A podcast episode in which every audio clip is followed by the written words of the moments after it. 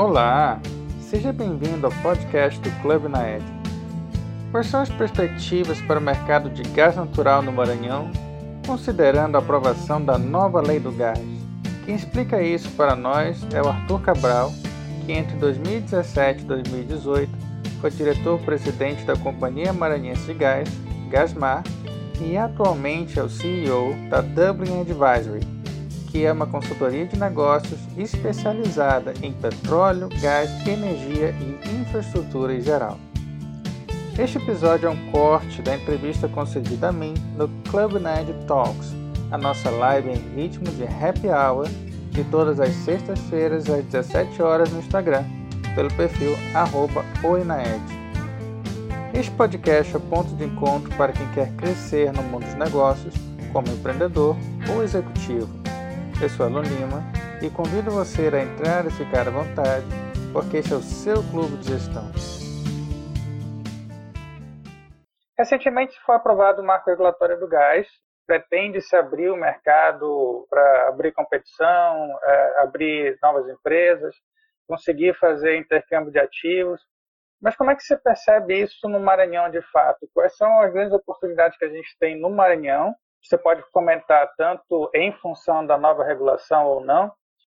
A lei que foi aprovada, falando da lei agora, o novo marco regulatório, foi uma queda de braço durante longos anos aí, entre indústria, entre é, as distribuidoras, entre a própria Petrobras. Algumas coisas estão se resolvendo com esse, nessa nossa nova lei. A Petrobras sai do mercado, ela tem que vender todos os seus ativos de distribuição, os gasodutos, tem que dar permissão onde ela tem terminal, ela vender, ela está vendendo tudo. Na verdade, está tudo sendo vendido. Porque tem que ser. O monopólio gera ineficiência. Né? Mas uma coisa não ficou resolvida, que é o monopólio estadual de distribuição. A minha sugestão para qualquer governo de estado é o seguinte: estabeleça a competição, quebre os monopólios. ah, tem que acabar as companhias estaduais. Não, deixa elas permanecerem. Se elas tiverem capital, de expansão, elas vão permanecer, mas elas não podem se tentar em cima de um monopólio. Ela não pode. Isso freia crescimento, né? freia desenvolvimento econômico. Então, essa é a minha visão. Mas eu acredito que isso vai acontecer porque já tem alguns anos, pelo menos dois anos, que a gente vem dando consultoria para grupos que querem atuar aqui nessa região e, e deve acontecer. São grandes grupos que estavam esperando a finalização da aprovação desse marco regulatório. Esse marco regulatório chegou a finalizar agora a comprovação do Senado e eu acredito que agora a gente vai ter aceleração, talvez não tão forte, porque a gente está vivendo essa, essa tragédia, né? Isso atrapalha todo mundo. É, as minhas atividades, por exemplo, de, de consultor, eu sempre viajo muito. Eu estou praticamente parado sem sair de São Luís, porque é impossível. Impossível. Ah, mas hoje você tem as reuniões virtuais. As reuniões virtuais são ótimas, né? Porque você sair daqui para ter uma reunião é, lá em São Paulo, em Brasília, para passar duas, três horas em reunião e voltar, você perde um tempo terrível. Mas reunião inicial e reunião de fechamento de negócio você só faz presencialmente. Ninguém faz qualquer mudança dessa. É, um, um, por exemplo, um investimento num negócio desse de gás, por exemplo, se formos criar aqui um complexo de gás aqui em São Luís, com um porto para receber gás, toda a infraestrutura, usina térmica se calcula mais ou menos em 9 bilhões de reais. Ó, você não vai fechar um negócio desse como nós estamos conversando aqui, né? Evidentemente que não. É, tem coisas que tem que ser olho no olho mesmo, tem que gerar uma confiança. E... Mas enfim. Especialmente forem grupos estrangeiros como chineses, indianos, onde a relação interpessoal fala muito alto nesse momento, quer dizer, entender a cultura, entender que o olho no olho é, é fundamental para eles, acho que é, é, é primordial, né? E, exatamente. E, e, esses negócios todos são associações de empresas nacionais, fundos de investimento e empresas estrangeiras. Na verdade, são consórcios que estão se formando, onde entram é, empresas já bastante atuantes no setor, os players de petróleo e gás têm que entrar, né? então as grandes empresas internacionais já estão nessas conversas todas, que são os fornecedores de gás. Então, isso tudo tem atrapalhado um pouco, mas vai acontecer. Né? Isso tem um pouco as dúvidas que vai acontecer, não das formas que eu tenho ouvido, ah, vamos trazer o gás para ser Paraíba, não é que não tem gás para trazer.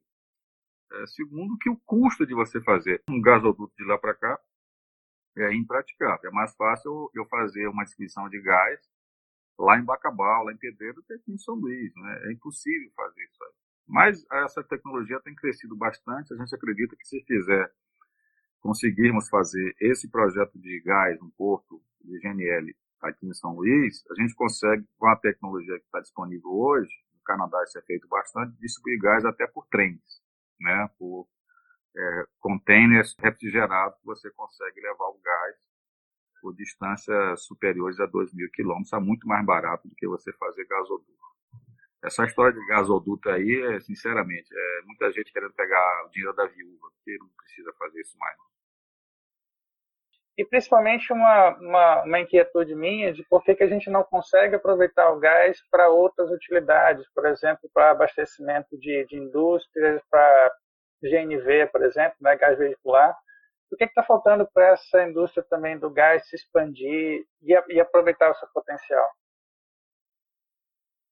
Olha, aqui no Maranhão, o modelo que foi implementado aqui do gás foi um modelo pioneiro no Brasil, que chama Gas to Wire, né, que é o gás que sai direto para a geração de energia. E aí, uma década e tanto atrás, se criou esse modelo, na época, o grupo do Ike Batista, onde criar um complexo de termoelétrico com geração de energia a gás natural. Foi o pioneiro, já tem hoje isso em Sergipe, em outros locais, mas era a maior usina termoelétrica do Brasil. Né? É, então, essa usina ficou próximo aos postos de produção, que é no centro-sul do Maranhão, e é, o volume de gás, onde tinham reservas já comprovadas, quer dizer, exploradas e já em produção, era suficiente apenas para gerar energia no quilo que foi contratado do sistema elétrico para essa usina. Então, não tem sobra de, de gás naquela região para que faça utilidade. Ah, não tem? Não, tem. Tem alguns postos que chama de reservas marginais que dá para usar, por exemplo, em Bacabal, em Pedreiras, que são postos que economicamente não são viáveis para você levar o gás até a usina e poderia fazer essa exploração. Mas tem um custo razoavelmente elevado. E trazer esse gás para cá, para São Luís. Para trazer esse gás, seria mais ou menos um gasoduto de 300 quilômetros. Isso custaria mais ou menos uns 300 milhões de reais, no mínimo, um gasoduto desse você teria que ter um consumo de pelo menos um milhão de metros cúbicos por dia, coisa que com GNV e consumo residencial comercial não consegue chegar nem perto disso aí. Ter uma ideia, é, Fortaleza que já tem bastante desenvolvido isso através da, da companhia de gás lá, é, chega a 300 mil metros cúbicos, é né? muito pouco, já considerando o transporte é, o, o, gás para as indústrias que já usam lá. Então, nós teríamos que ter aqui um grande consumidor industrial ou uma grande usina térmica aqui em São Luís, a gás, para poder viabilizar isso aí. Isso até hoje não conseguiu viabilizar. Essa usina térmica teria esse objeto de leilão, é, os leilões anuais que a, a ANEL faz, né, que são de energia nova, a menos 4, a menos 5, a menos 6 esses leilões têm acontecido no passado, não aconteceu. Devem acontecer esse ano a partir de junho. E aí é possível que algum projeto seja apresentado aqui. É, até no passado a gente deu consultoria a um desses projetos, que um desses projetos é aqui para São Luís. Tem um projeto que nós trabalhamos lá em Belém, lá em Barcarena. Ele foi vencedor no leilão do ano retrasado. É, e aqui deve ter. Né? Então, qual seria a solução para cá? A solução para cá é só você fazer uma continha é, que esse novo marco regulatório ele estabeleceu. Se fala muito do gás natural que ele é produzido pelo pré-sal. Na verdade, esse gás natural do pré-sal ele tem dois, dois usos. Um, para você reinjetar nos poços né, e manter a pressão e continuar viável a exploração do petróleo. E o segundo, você mandar isso para a terra. Mandar para a terra a distância que esses postos têm ali no campo de Búzios é, e todos aqueles postos ali da Bacia Santos é muito caro. E o, o, gás que chega aqui, que é produzido no Brasil, é, um pouco mais baixo que vem do gás bol da Bolívia, chega ao consumidor a 12, 13 dólares o milhão de BTU. É muito caro. E os Estados Unidos, que hoje é um grande produtor e exportador de gás natural, ele consegue nos deixar um gás aqui, por exemplo, no Porto de Itaqui, a, a 5, 6 dólares. O marco regulatório, ele criou uma ferramenta muito importante, que é a isenção de imposto de importação de gás natural. Né? Que isso era uma barreira à importação de gás, que vai deixar o gás importado muito competitivo, aí o gás que vem de navios é liquefeito, que é o GNL, mas precisa fazer investimento de um porto né, aqui na região. Você já tem isso lá no Ceará, lá em Pecém, deve ter agora em Belém, lá em Barcarena, e aqui na região portuária tem tudo para acontecer.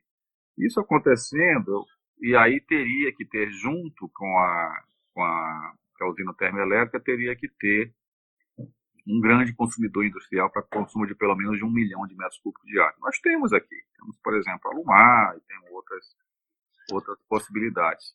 Isso é um arranjo que tem que ser feito ao longo dos anos, tem várias empresas trabalhando nisso, nessa possibilidade. E a outra dificuldade que a gente tem, que a companhia distribuidora, a Gasmar é uma empresa pequena e que não tem capital suficiente para fazer um investimento de grande monta e mudar essa realidade, né? Então, não acredito que a gente vai ter gás aqui para o desenvolvimento industrial ou de geração de energia que seja oriundo da Bacia do Parnaíba, nem que seja do pré-sal. Ele provavelmente vai vir dos Estados Unidos ou de fontes mais próximas, como Trindade e Tobago, que é um grande exportador, e mais recentemente as bacias do, do Suriname e Guiana. Ah, e, e, chegar aqui a um preço bastante razoável, porque nós estamos a dois, três dias de navio desses locais, né? Então, é, o, o, custo de frete é bastante baixo. Isso deve acontecer nos próximos anos. Ah, Brevemente, então, a ideia seria é, ainda no porto de Itaqui ou seria um outro porto exclusivo só para esse tipo de movimentação? Até porque também a gente não tem, seria uma estrutura muito específica, né, que a, a, a Transpetro não tem, a Raiz não tem. E aí também uma outra discussão seria os portos de container, que a gente não tem aqui. Então, ainda seria no Itaqui ou seria um outro porto exclusivo só para o gás natural? Olha, na verdade, um porto, um terminal portuário, ele tem que ter uma licença ambiental para trabalhar com granéis líquidos. Isso Itaqui tem, o próprio Porto de São Luís também tem. Mas eu não acredito que vai ser feito em nenhum desses dois lugares. Por quê? Porque o gás natural, ele tem algumas diferenças em relação a qualquer outro produto que você, você trabalha. Ele vem líquido, mas você depois regasifica ele. Ele é inodor e invisível. Então, o risco dele escapar e haver uma explosão é muito grande. Então você tem que ter uma área de segurança de pelo menos 500 metros. Isso você não tem, tá aqui. Eu já disse algumas vezes aí, ó, não tem essa segurança para você fazer. Você não pode compartilhar um berço onde você tem é, GLP, você tem gasolina, diesel com gás natural. Não pode, não pode compartilhar. Tem que ser um berço exclusivo. Itaqui não tem esse berço hoje. Eles estão projetando construir isso daqui a alguns anos. É, por São Luís pode ter, mas não acredito que vai acontecer lá. Muito provavelmente nós vamos ter em outro ponto, e essas empresas que estão trabalhando nesse projeto aqui, elas estão estudando outros pontos. Provavelmente um porto exclusivo, com um pier, com um navio atracado, é, tempo integral, que sai mais barato e menos problema de licenciamento que você fazer toda a estrutura em terra. Você tem a estrutura de regasificação dentro do navio. Então, acho que em linhas gerais, é isso que deve acontecer. Né? Obrigado pela sua companhia em mais um episódio. Gostou do nosso conteúdo? Então não deixe de conferir a entrevista inteira no nosso perfil no Instagram, oinaed. Aproveite para curtir, comentar e ainda assistir às outras lives. Este episódio contou com a revisão de Washington Silva, a produção, entrevista e edição de Elon Lima. Até a próxima!